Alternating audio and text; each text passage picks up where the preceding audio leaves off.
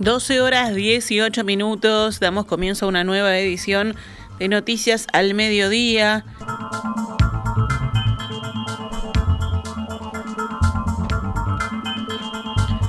La cuenta de Instagram a nombre de Alejandro Astesiano, el ex jefe de seguridad presidencial de Luis Lacalle Pou, condenado por varios hechos de corrupción, publicó dos nuevas historias en Instagram que apuntan contra la ex fiscal Gabriela Fossati y que aseguran que todo por lo que se le acusa es una gran mentira.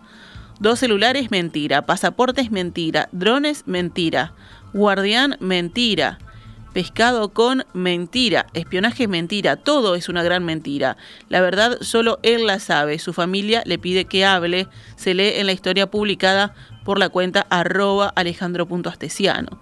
Era una segunda historia, quien redactó le realiza un pedido Astesiano. No permitas que sigan ensuciándote y no permitas las barbaridades que dijeron de vos.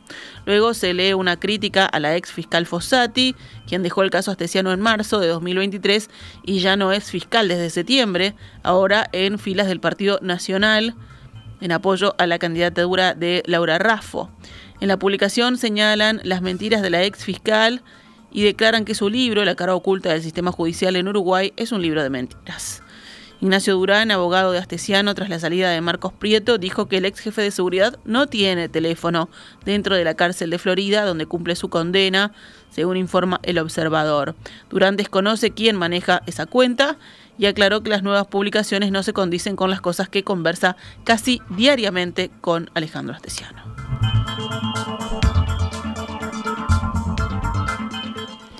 Mariana Cabrera, abogada de 30 años, asumirá la próxima semana como prosecretaria de Presidencia. El próximo jueves 21 de diciembre, Álvaro Delgado dejará el cargo de secretario de Presidencia para enfocarse en la campaña electoral, que lo tiene como uno de los precandidatos del Partido Nacional. Ese día quien tomará su puesto será Rodrigo Ferrés, actualmente prosecretario de Presidencia. Con el ascenso de Ferrés quedará libre el tercer cargo de relevancia en la torre ejecutiva, pero el presidente Luis Lacalle Pou ya definió que lo ocupará Mariana Cabrera, según informó hoy El País. Cabrera tiene 30 años y es abogada magíster en Integración y Comercio Internacional. Desde el comienzo del gobierno ha desempeñado tareas como ascripta en Torre Ejecutiva, asesorando a la calle Pou será la primera mujer en ocupar el cargo y la persona más joven en el puesto.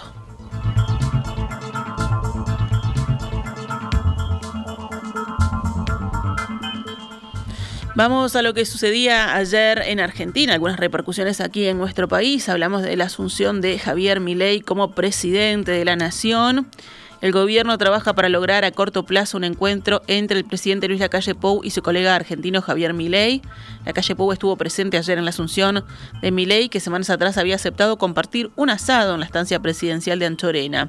Según el país, todavía no hay fecha para este encuentro que comenzará a ser tramitado la próxima semana. Milei subrayó durante la campaña electoral que sentía afinidad por la calle Pou. También manifestó su voluntad de que los socios del Mercosur puedan comerciar libremente. Durante su estadía en Buenos Aires, la calle Pou mantuvo una serie de encuentros bilaterales. Uno de ellos fue con el presidente de Ucrania, Volodymyr Zelensky. Durante la audiencia, Zelensky le agradeció a la calle su apoyo ante la invasión rusa y lo invitó a visitar su país.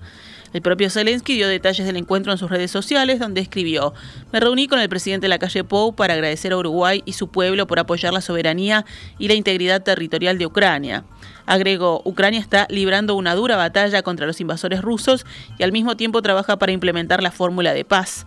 El presidente ucraniano agradeció también a Uruguay por enviar un representante a conocer qué implica esta fórmula y adelantó que en breve habrá un encuentro al respecto en Suiza.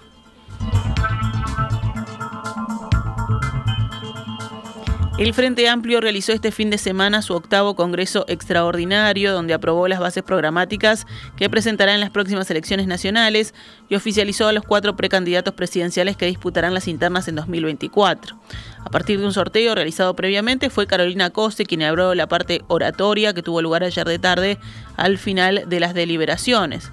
La intendente de Montevideo sorprendió al proponer que un eventual próximo gobierno del Frente Amplio convoque a través de un gran llamado a la conciencia a una mesa por la verdad que permita conocer la información que falta sobre el destino de los restos de los detenidos desaparecidos. COSE anunció además un programa basado en la evidencia que permita eliminar dos de cada tres casos de pobreza infantil en el país y un plan para que no haya más casas inundadas por las cada vez más recurrentes crecidas de ríos y arroyos. A su turno, Andrés Lima dijo que el Frente Amplio deberá enfocarse en crear empleo genuino, sobre todo en los jóvenes, las mujeres y los mayores de 48 años. El intendente de Salto enumeró graves carencias de esta administración en seguridad, salud pública y vivienda y agregó, son tantas cosas que pasan que uno entiende por qué el presidente está tan nervioso, dijo Lima. El cierre lo realizó Yamandu Orsi, que destinó parte de su discurso al presidente Lacalle Pou. El presidente se pregunta, nos pregunta, ¿qué vamos a hacer cuando lleguemos al gobierno? Que se dedique a gobernar. Nosotros sabemos lo que vamos a hacer. Para eso la gente lo votó. Que gobierne, que no nos pregunte, más allá de que está aceptando que vamos a ganar. Lo que sí está claro, que es lo que no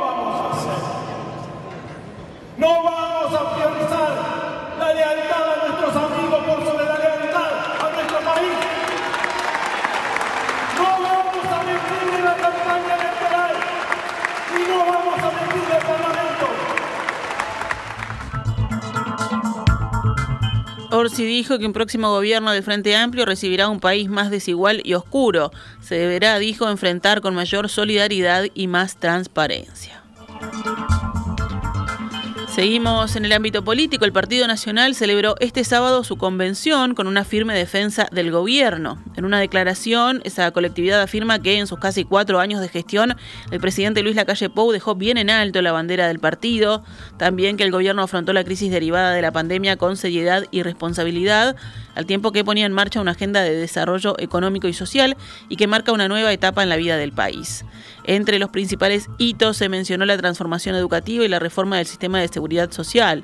Estos y otros puntos fueron enumerados por Álvaro Delgado, que en una especie de rendición de cuentas de su gestión en la Secretaría de Presidencia, dijo que el 21 de diciembre presentará su renuncia, como decíamos anteriormente, para dedicarse a su campaña como precandidato. A su turno, la precandidata Laura Raffo destacó el papel que el presidente de la calle Pou tuvo como piloto de este gobierno. Este gobierno tiene rumbo. Este gobierno tiene el rumbo que eligió la mayoría de los uruguayos. Este gobierno tiene rumbo y tiene como piloto a Luis Lacalle Pou, que está en el volante más firme que nunca. Con la unidad de nuestro partido y con la fuerza de todos los blancos, vamos a seguir creando futuro. El Partido Nacional conformará una comisión para redactar su programa de gobierno que servirá de marco para las propuestas que presente cada precandidato. Cerramos el panorama nacional con otras noticias que tienen que ver con lo internacional. La película española La Sociedad de la Nieve, producción de Netflix basada en el libro del uruguayo Pablo Bierzi, que cuenta además la historia de los Andes, fue nominada a Mejor Película Extranjera o de Habla No Inglesa para los Globos de Oro 2024. Hoy se dieron a conocer los candidatos a los premios más importantes del cine detrás de los Oscar, unos galardones que también reconocen a lo más destacado de la televisión, es decir, de la industria audiovisual en general. El film, dirigido por el español Bayona y protagonizado por el uruguayo Enzo Wogrinczyk, compite en la categoría con la francesa Anatomía de una caída, la finlandesa Fallen Leaves, la italiana Io Capitano, Vidas Pasadas de Estados Unidos y The Zone of Interest, coproducción inglesa-estadounidense. La Sociedad de la Nieve se estrena en cines nacionales este miércoles y llegará a Netflix el 4 de enero.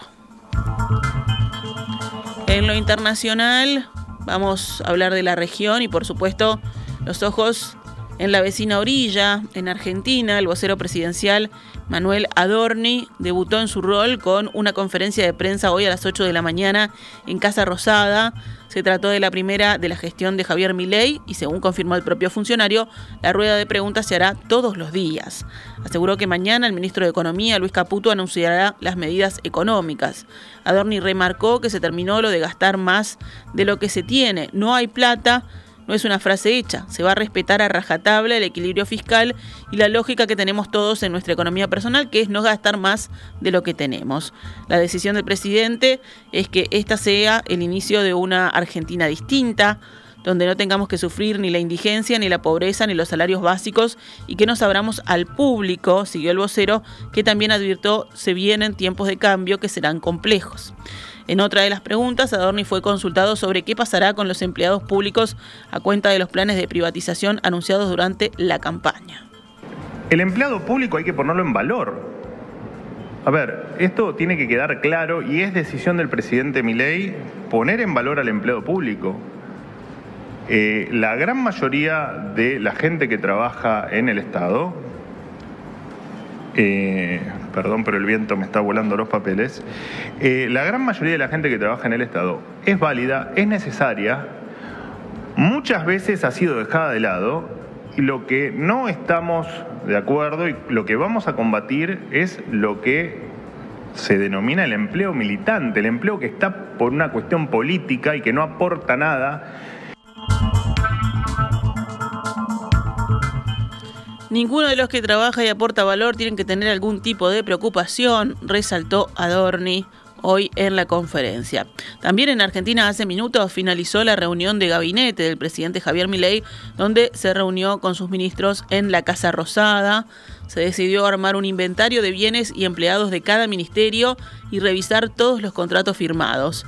El mandatario firmó los primeros decretos de su gobierno con una reestructuración total del Gabinete Nacional, en donde se pasó de 18 a 9 ministerios y 3 secretarías con rango ministerial. La norma estableció una nueva organización de la administración pública, pero también reasignó funciones, presupuestos y recursos humanos en el organigrama del Estado. Algunas de estas precisiones ya se habían conocido este domingo a partir de la filtración de un borrador del documento, pero se confirmaron hoy.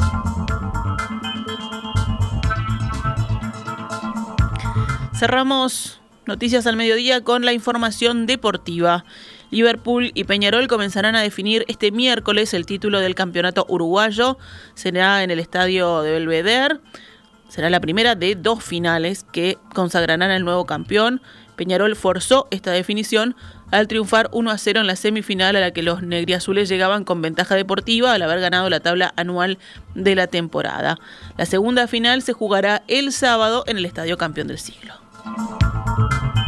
Ahora sí nos retiramos con noticias al mediodía. Volvemos mañana pegaditos en perspectiva.